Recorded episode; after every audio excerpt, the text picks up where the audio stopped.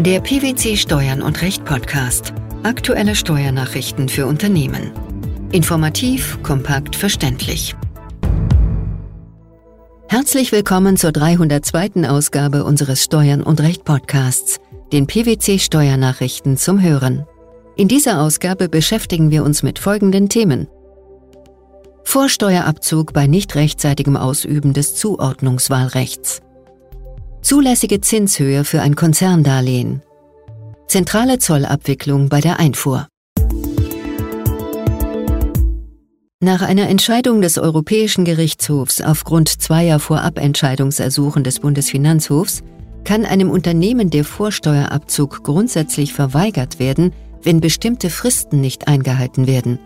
Dies aber nur dann, wenn eine solche Weigerung dem Grundsatz der Verhältnismäßigkeit entspricht. Grundsätzlich seien weniger drastische Sanktionen, wie zum Beispiel eine Geldstrafe oder auch eine längere Frist möglich, so der Europäische Gerichtshof in seinem Resümee. Welchen Hintergrund hat die Sache? Der Bundesfinanzhof hatte in zwei Fällen Vorabentscheidungsersuchen an den Europäischen Gerichtshof zu Fragen der Zuordnungsentscheidung zum Unternehmensvermögen für Zwecke des Vorsteuerabzugs gerichtet. Mit der ersten Vorlagefrage soll generell geklärt werden, ob ein Mitgliedstaat eine Ausschlussfrist für die Zuordnung zum Unternehmensvermögen vorsehen darf, wenn nämlich bis zum Ablauf der gesetzlichen Abgabefrist für die Umsatzsteuerjahreserklärung keine für die Finanzbehörden erkennbare Zuordnungsentscheidung abgegeben wurde. Die zweite Frage betrifft die Rechtsfolge, die eine Versäumung der Frist insofern hat, als eine Zuordnung zum privaten Bereich unterstellt wird, bzw. eine dahingehende Vermutung besteht, wenn keine ausreichenden Indizien für eine unternehmerische Zuordnung vorliegen. Der Generalanwalt hielt in seinen Schlussanträgen vom 20. Mai 2021 die Fristvorgabe hinsichtlich des Zuordnungswahlrechts als mit Artikel 167 der Mehrwertsteuerrichtlinie unvereinbar. Ebenso sei, in Beantwortung der zweiten Vorlagefrage, die Unterstellung oder Vermutung einer Zuordnung zum privaten Vermögen, wenn keine ausreichenden Indizien für eine Zuordnung zum Unternehmen vorliegen, mit Artikel 168 Buchstabe a der Mehrwertsteuerrichtlinie unvereinbar. Wie sahen die Europarichter die Sache? Wie dem Urteil zu entnehmen ist, hat der Europäische Gerichtshof eine differenziertere Sichtweise. Das Recht auf Vorsteuerabzug sei an die Einhaltung materieller und formeller Bedingungen geknüpft. Entsprechend werde ein Vorsteuerabzug dann gewährt, wenn die materiellen Anforderungen erfüllt seien, selbst wenn der Steuerpflichtige bestimmten formellen Anforderungen nicht genügt habe. Soweit die nationale Rechtsprechung mithin die Nichteinhaltung der besagten Frist mit dem Verlust des sich aus ihr ergebenen Rechts auf Vorsteuerabzug ahnde, führe dieser Verstoß nicht per se zum Verlust des Vorsteuerabzugs, weil die Vornahme einer Zuordnungsentscheidung zwar eine materielle Bedingung für die Ausübung dieses Rechts darstelle, ihre Mitteilung an die Steuerverwaltung jedoch nur eine formelle Voraussetzung sei.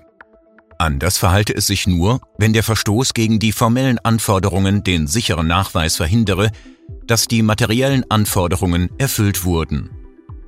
Gemäß Artikel 273 der Mehrwertsteuerrichtlinie können die Mitgliedstaaten weitere Pflichten vorsehen, die sie für erforderlich erachten, um eine genaue Erhebung der Steuer sicherzustellen und um Steuerhinterziehung zu vermeiden. Allerdings gibt es Einschränkungen. Welche sind das?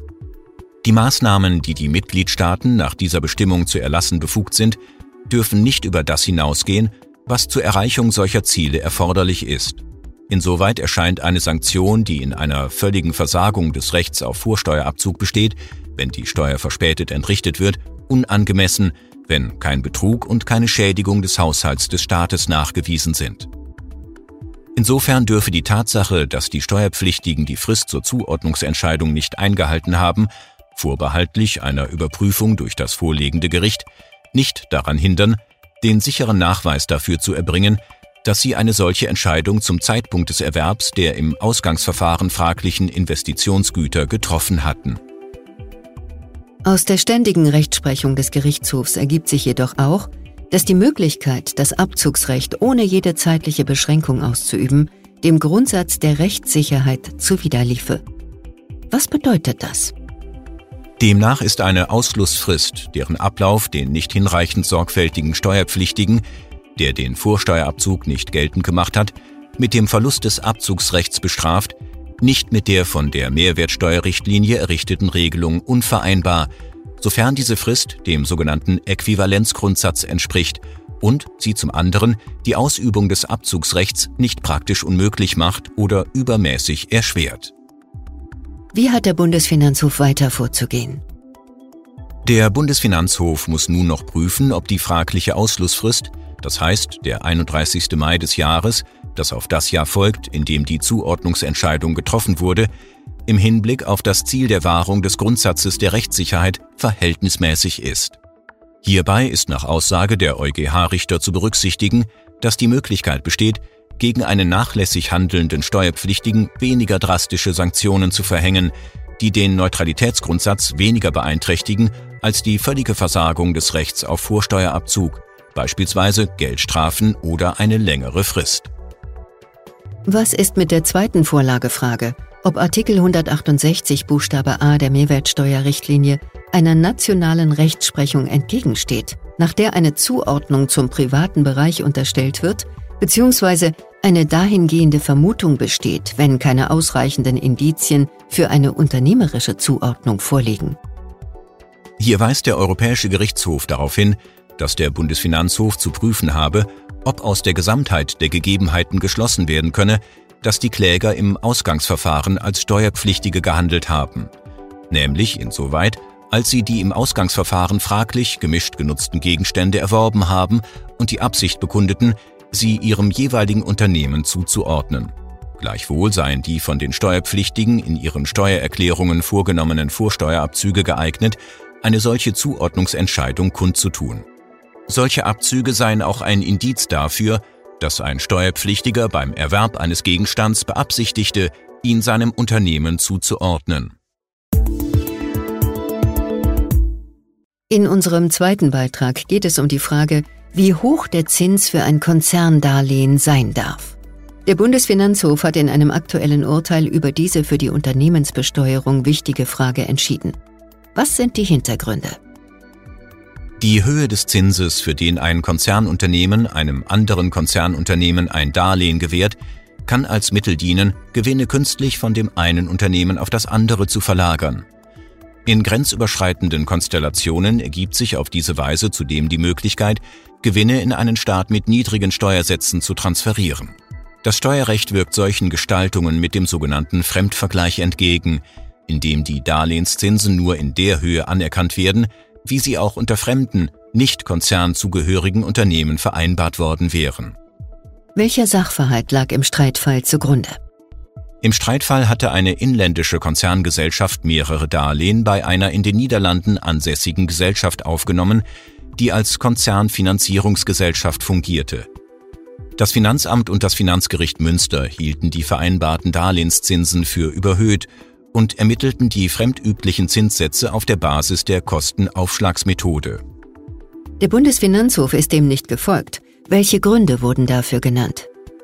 Das oberste Finanzgericht hat entschieden, dass die Fremdüblichkeit des vereinbarten Zinssatzes für ein Konzerndarlehen zunächst auf die Weise zu ermitteln ist, dass der vereinbarte Zins mit dem Zins verglichen wird, der bei vergleichbaren Geschäften zwischen unabhängigen Dritten oder zwischen einem der Konzernunternehmen mit einem unabhängigen Dritten vereinbart worden ist. Erst wenn ein derartiger Preisvergleich nicht möglich ist, kann die sogenannte Kostenaufschlagsmethode angewendet werden, bei der die Selbstkosten des Darlehensgebers ermittelt und um einen angemessenen Gewinnaufschlag erhöht werden. In den Urteilsgründen ist der Senat auch auf weitere Aspekte des Fremdvergleichs eingegangen.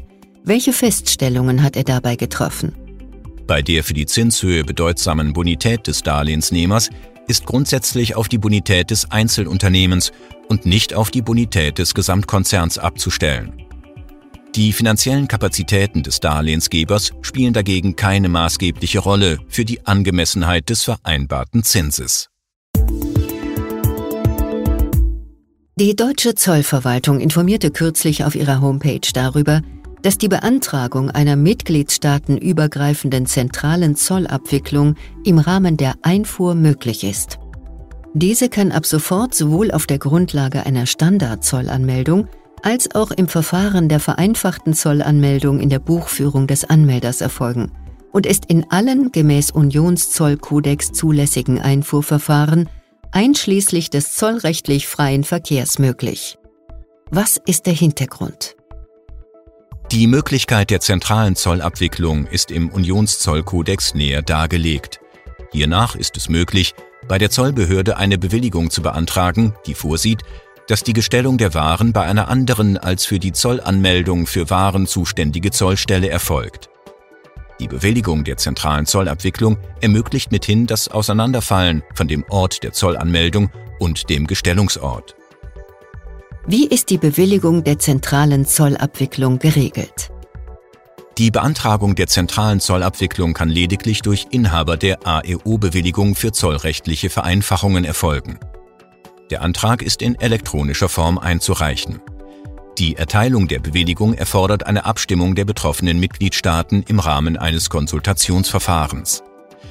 Die deutsche Zollverwaltung weist darauf hin, dass die Erteilung der Bewilligung für eine zentrale Zollabwicklung bis auf weiteres in Deutschland lediglich für die mitgliedstaatenübergreifende Abwicklung erfolgt und dass gegebenenfalls Waren oder länderbezogene Einschränkungen sowie außenhandelsstatistische und umsatzsteuerrechtliche Besonderheiten zu beachten sind. Bislang war die zentrale Zollabwicklung im Hinblick auf das Verbringen von Waren aus dem EU-Gebiet relevant. Was gilt nun? Soweit die Zollverwaltung nunmehr mitteilt, dass die Beantragung einer mitgliedstaatenübergreifenden zentralen Zollabwicklung im Rahmen der Einfuhr ab sofort sowohl auf der Grundlage einer Standardzollanmeldung als auch im Verfahren der vereinfachten Zollanmeldung in alle gemäß Unionszollkodex DA zulässigen Einfuhrverfahren möglich ist, ist eine zentrale Zollabwicklung mithin auch für die Überlassung zum zollrechtlich freien Verkehr, das Zolllagerverfahren, die vorübergehende Verwendung, die Endverwendung als auch die aktive Veredelung möglich. Die Tatsache, dass die zentrale Zollabwicklung nunmehr auch umfassend im Bereich der Einfuhr anwendbar ist, birgt für viele Unternehmen ein immenses Kostenersparnispotenzial. Wie äußert sich das? Gerade Unternehmen, die in mehreren Mitgliedstaaten vertreten sind, können den Zollanmeldungsvorgang bei der Einfuhr zentralisieren. Diese Zentralisierung führt in der Regel zu einer gehobenen und gebündelten Zollkompetenz und mithin auch Qualität und erleichtert den Umgang mit der Zollbehörde, da die Anmeldungsabwicklung insoweit lediglich über eine Zollstelle erfolgt. Es bleibt abzuwarten, inwieweit die tatsächliche Umsetzung in der Praxis mit der Gegebenheit nationaler Besonderheiten in Einklang zu bringen ist. Inwiefern könnte der Einbezug einzelner EU-Mitgliedstaaten derzeit noch nicht möglich sein? In den Niederlanden ist beispielsweise die Abfertigung im Wege einer grenzüberschreitenden zentralen Zollabwicklung nur möglich, wenn diese unter dem Grundsatz der Anschreibung in der Buchführung des Anmelders erfolgt. Hier ist zu beachten, dass dieses Verfahren in den Niederlanden durch die sogenannte GPA, das heißt die monatliche Anmeldung, erleichtert wird. Da das GPA jedoch bis zum 1. Januar 2023 durch das neue Zollsystem DMS ersetzt werden muss, ist in der Praxis fraglich, ob derzeit tatsächlich eine Bewilligung für die zentrale Zollabwicklung durch die niederländische Zollverwaltung erteilt werden würde. Hier könnten gegebenenfalls auch aus deutscher Sicht im Hinblick auf das Konsultationsverfahren Beschränkungen auftreten. Welches Fazit lässt sich dennoch bereits ziehen? Die Vorteile einer mitgliedstaatenübergreifenden zentralen Zollabwicklung sind nicht nur in der Kostenersparnis durch Einsparung von Transport- und/oder Personalkosten zu sehen. Die nunmehr eröffnete tatsächliche Möglichkeit der zentralen Zollabwicklung bei der Einfuhr kann genutzt werden, um bestehende Betriebsstrukturen auch in qualitativer und effektiver Hinsicht zu optimieren. Hier bietet sich für zahlreiche Unternehmen die Chance, eine neue Struktur aufzusetzen, die zukunftsträchtig und auch den digitalen Entwicklungen angepasst ist. Der Vorsteuerabzug bei nicht rechtzeitigem Ausüben des Zuordnungswahlrechts die zulässige Zinshöhe für ein Konzerndarlehen sowie die zentrale Zollabwicklung bei der Einfuhr. Das waren die Themen der 302. Ausgabe unseres Steuern und Recht Podcasts, den PwC Steuernachrichten zum Hören. Wir freuen uns, dass Sie dabei waren und hoffen, dass Sie auch das nächste Mal wieder in die PwC Steuernachrichten reinhören. Steuerliche Beiträge zum Nachlesen finden Sie in der Zwischenzeit unter blogs.pwc.de slash steuern